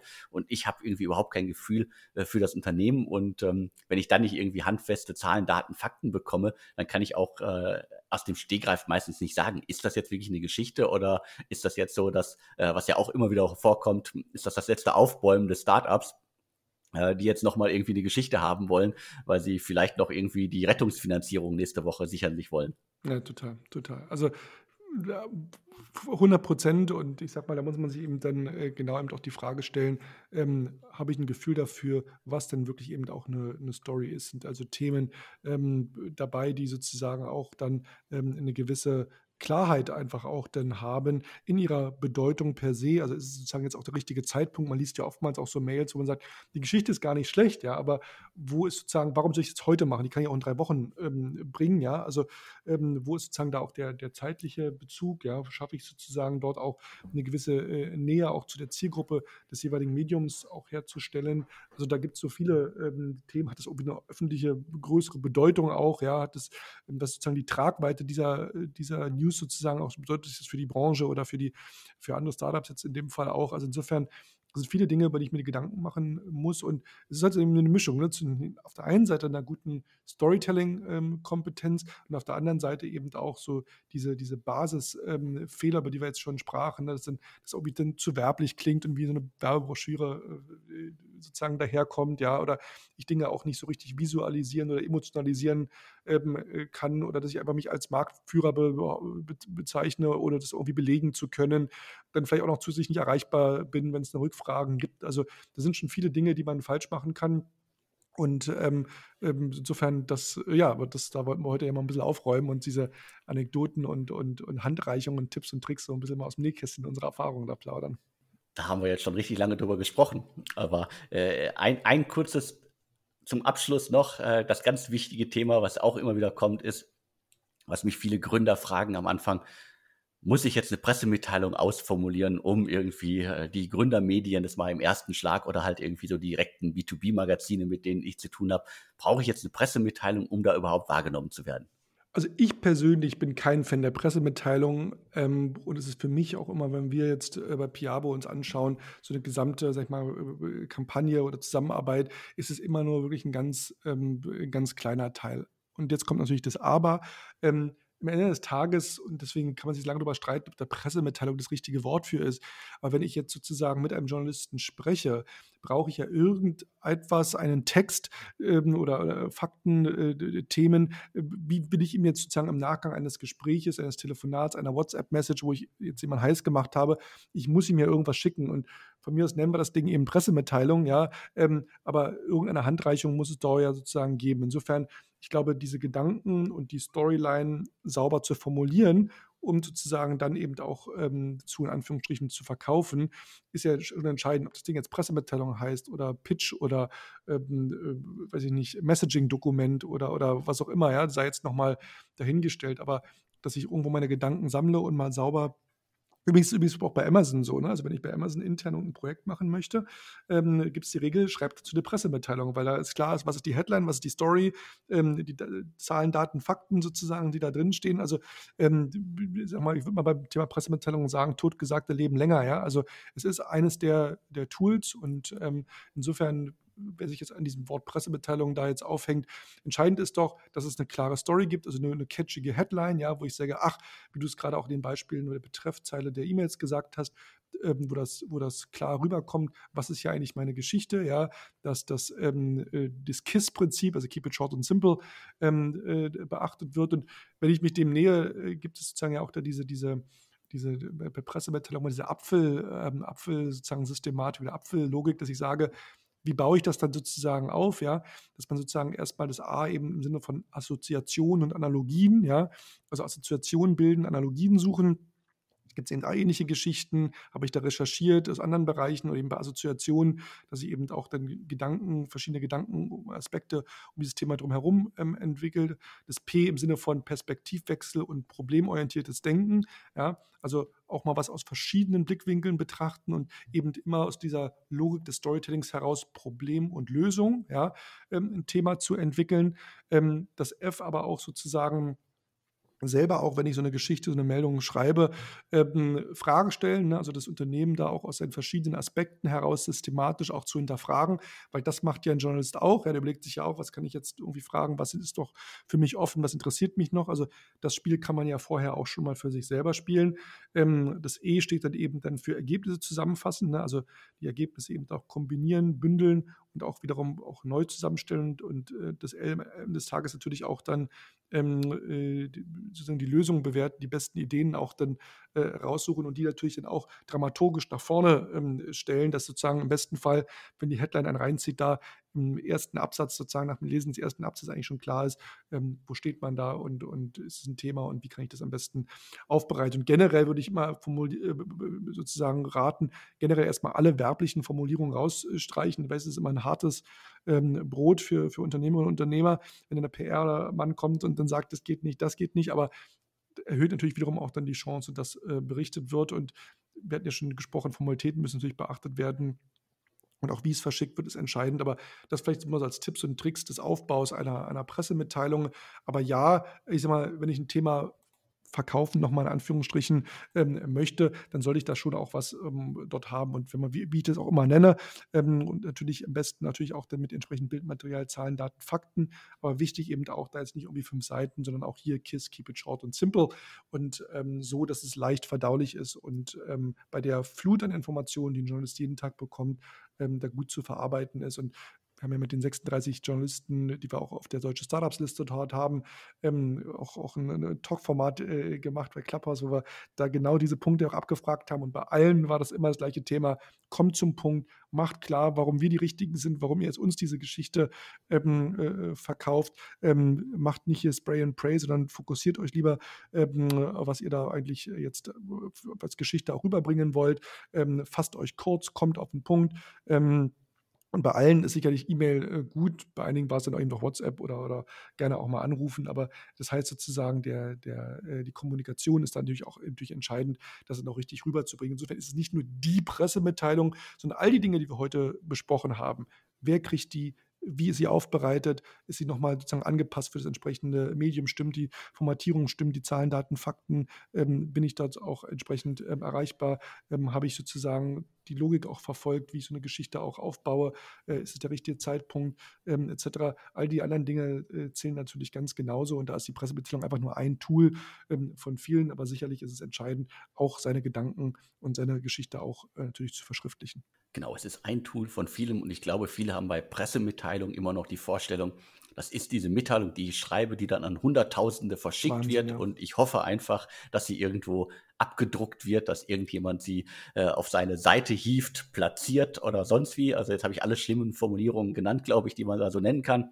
Also das ist, die Zeiten sind vorbei. Total. Total. Also wir haben Kunden, das ist übrigens auch, auch eine Kulturgeschichte, by the way. Ne? Also die amerikanischen Kunden, immer viele äh, Silicon Valley Kunden, ja, they don't care about the press release, ja. Also das ist sozusagen überhaupt nicht der Punkt, ja. Also dem Verkauf, also das ist gar nicht der, das ist gar nicht der, also so denken die gar nicht, ne. Und die sagen eher, welche Botschaft, in welchem Kanal, welchen Journalisten können wir ansprechen, äh, wo können wir sozusagen, wie, welche äh, Themen platzieren ähm, ähm, und, und, was machen wir vielleicht äh, bei Social Media, wo, wo, machen wir vielleicht ein Newsletter, was sind unsere Zielgruppen. Also das, ist auch so ein sehr europäisch-deutsches äh, Thema. Also auch die Denke dann teilweise schon, das merkst du schon an den Anfragen, teilweise auch von den Unternehmerinnen und Unternehmern, die sagen, okay, wie viel Pressemitteilung, wir haben Budget X und wie viel Pressemitteilung kriegen wir denn dafür? Ne? Also da kommt man schon vom ganz falschen äh, Mindset sozusagen rein, statt mal zu überlegen, was ist eigentlich eure Geschichte und was wollt ihr eigentlich erreichen? Ne?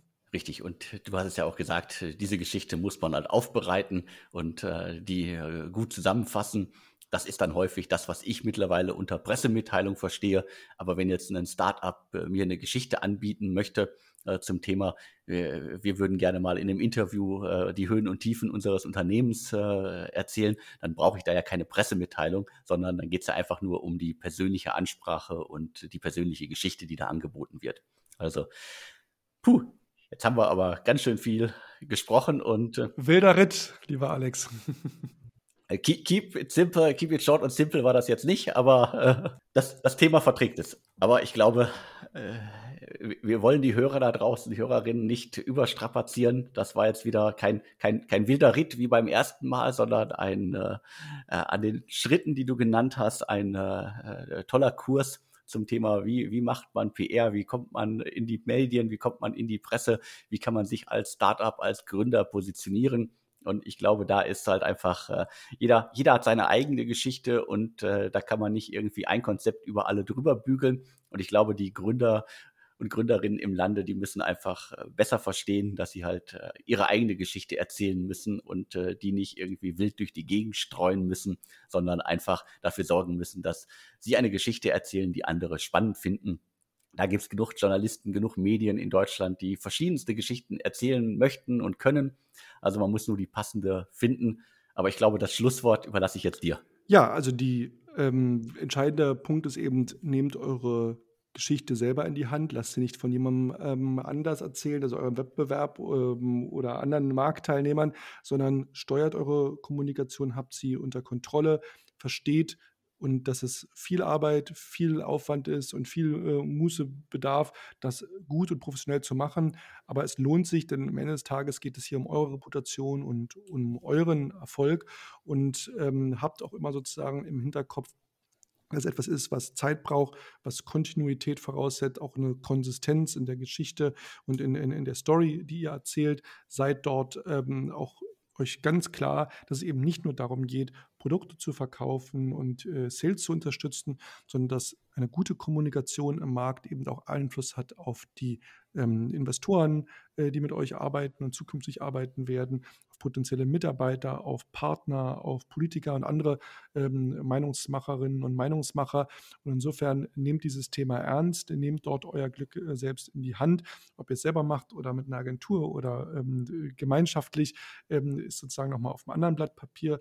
Aber wichtig ist, dass ihr das Thema ernst nehmt und versteht, es hat ähm, erstmal in erster Linie nichts mit Marketing zu tun, ist nicht vergleichbar mit einer, ich sag mal, Google AdWords-Kampagne, sondern hier geht es wirklich um menschliche ähm, Beziehungen, um gutes Storytelling, um marktpräsent zu sein. Und ärgert euch nicht, wenn über die Mitbewerber äh, geschrieben wird oder über andere Marktteilnehmer, sondern nehmt das eher als Motivation, selber die Dinge für euch professionell zu gestalten und vielleicht auch eure eigene Positionierung, wie ihr im Markt wahrgenommen werden wollt, und für welche Themen ihr steht, dort vielleicht auch nochmal zu ähm, überdenken, ob das vielleicht stark genug ist und ob es nicht vielleicht andere Aufhänger braucht und baut das strukturiert auf und denkt daran, dass es eben nicht nur darum geht, von einer Pressemitteilung zur nächsten zu hecheln, sondern dass es viele, viele ähm, Spielarten der Kommunikation gibt, wie man, wo man ähm, kommunizieren kann. Das muss auch authentisch zu eurem Unternehmen und zu euren ähm, ähm, sagen wir mal, führenden Köpfen im Unternehmen entsprechend passen. Und da hoffe ich, dass wir da heute ein paar gute Einblicke geben, geben konnten, wo wir da ähm, euch in die richtige Richtung ähm, bringen konnten, dass ihr da die ersten Schritte dort ähm, sauber und strukturiert ähm, angeht. Vielen Dank für diesen ausführlichen Ausführungen, für diesen vielen Infos, für diesen vielen Tipps und Tricks für den Einstieg in die Startup, in die Medienarbeit. Sehr, sehr gerne. Ich hoffe, da draußen hat es allen gefallen. Und mir bleibt jetzt eigentlich nur noch mal zu sagen, vielen Dank, Tilo, für deine Ausführungen und tschüss. Tschüss.